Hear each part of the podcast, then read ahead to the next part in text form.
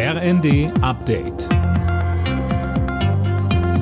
Stündlich neu. Auf den Punkt informiert. Ich bin Jana Klonikowski. Guten Abend. Die Situation auf dem deutschen Wohnungsmarkt wird sich wohl weiter verschärfen. Die Immobilienbranche geht in ihrem Frühjahrsgutachten davon aus, dass in diesem Jahr nur 150.000 statt der geplanten 400.000 Wohnungen gebaut werden. Gründe dafür sind gestiegene Zinsen und die hohen Baukosten. Im nächsten Jahr werden wohl bis zu 720.000 Wohnungen fehlen, so Andreas Mattner vom Zentralen Immobilienausschuss. Das ist der gesamte Wohnungsbestand im Saarland und im Bremen zusammen. Und es wird schlimmer. In 2027 werden es 830.000 Wohnungen sein. Immer vorausgesetzt, es wird nicht noch größere Flüchtlingsströme geben. Die Ampel streitet erneut um die Lieferung von Taurus-Marschflugkörpern an die Ukraine.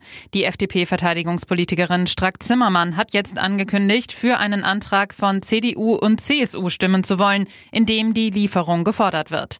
Die Ampelfraktionen fordern allerdings in einem eigenen Antrag ebenfalls Waffenlieferungen, auf Wunsch der SPD aber ohne die Taurus-Systeme.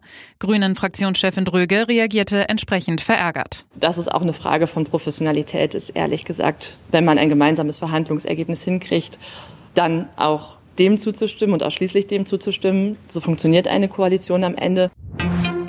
Die Einwohner von Grünheide bei Berlin haben sich mit großer Mehrheit gegen eine Erweiterung der Tesla Gigafactory ausgesprochen. Das Votum ist aber nicht bindend. Das letzte Wort haben die Gemeindevertreter. Tesla will seine Fabrik in Grünheide erweitern und dafür ein Waldstück roden. Borussia Dortmund hat sich im Achtelfinal-Hinspiel in der Fußball Champions League eine gute Ausgangslage verschafft. Bei PSW Eindhoven spielte der BVB 1 zu 1. Das Rückspiel in Dortmund steht in drei Wochen an. Alle Nachrichten auf rnd.de